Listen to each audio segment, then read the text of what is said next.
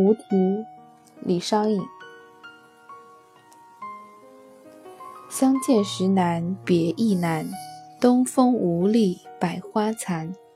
春蚕到死丝方尽，蜡炬成灰泪始干。晓镜但愁云鬓改，夜吟应觉月光寒。蓬山此去无多路，青鸟殷勤为探看。这是李商隐写情的一首诗。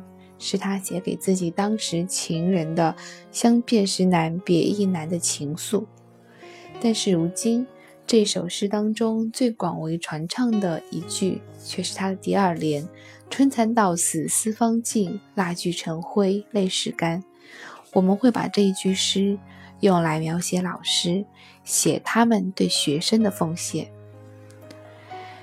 可以说，这是一首诗，历经时代变迁之后，它在人们心人们心目中的含义发生了一些变化。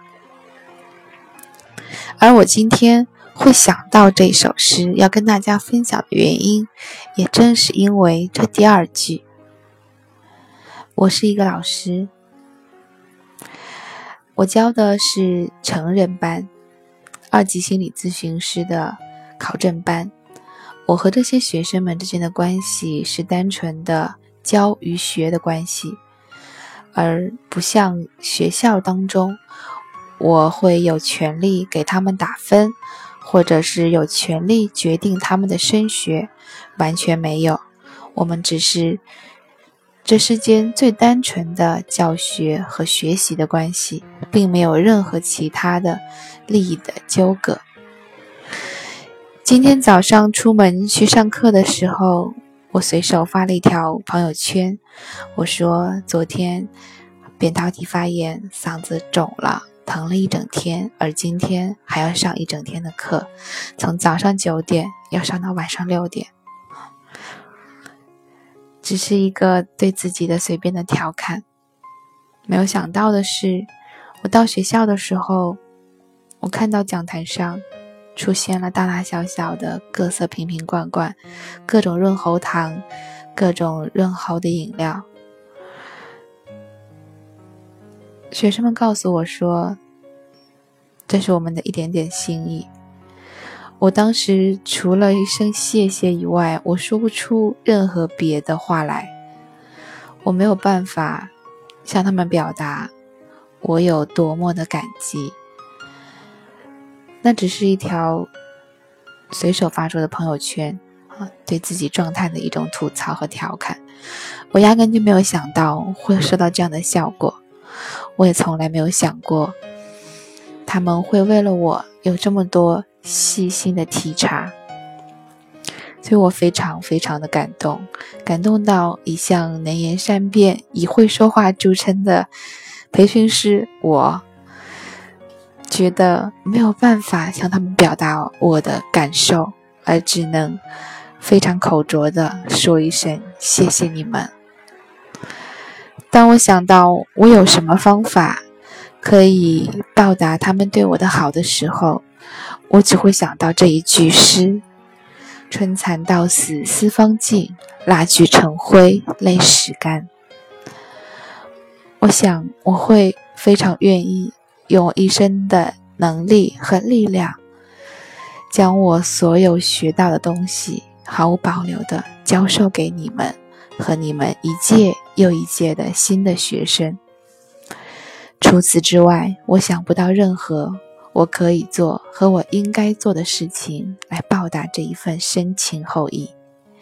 也许你们为我做这些的时候，根本就没有想过要报答、要回报。只是简简单单的一份体察，一份关爱，但是对我来说，这一份体察和关爱，却如此的深重，如此的让我感动。也许这也正是所有的老师愿意为了学生蜡炬成灰泪始干的原因，因为你们总是让我们感动。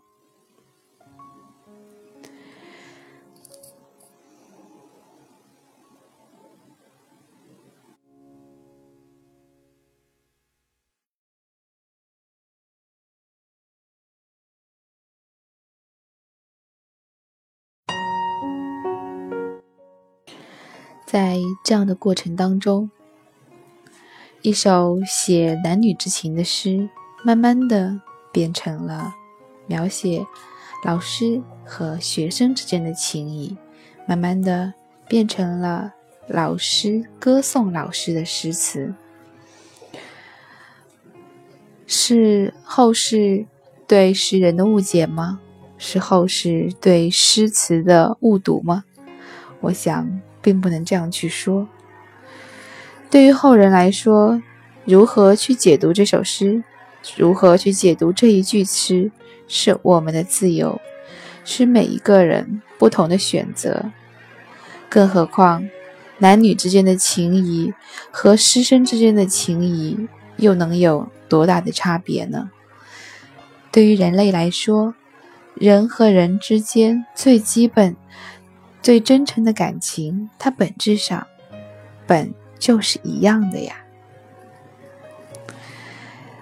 所以，我不仅在我自己身上想到了这一句诗，也由此想到了曾经教授过我的许许多多的老师。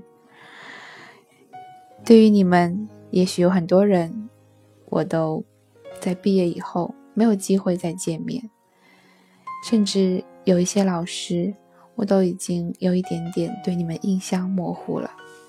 但是你们曾经给过我的那些知识，你们曾经影响过我的那些人性的光辉，都一一的仍然在我身上闪现。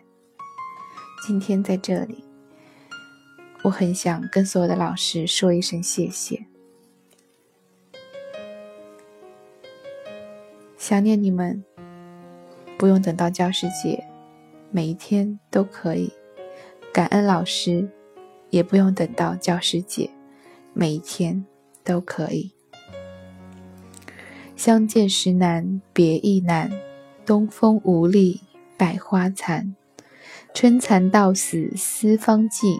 蜡炬成灰泪始干，晓镜但愁云鬓改，夜吟应觉月光寒。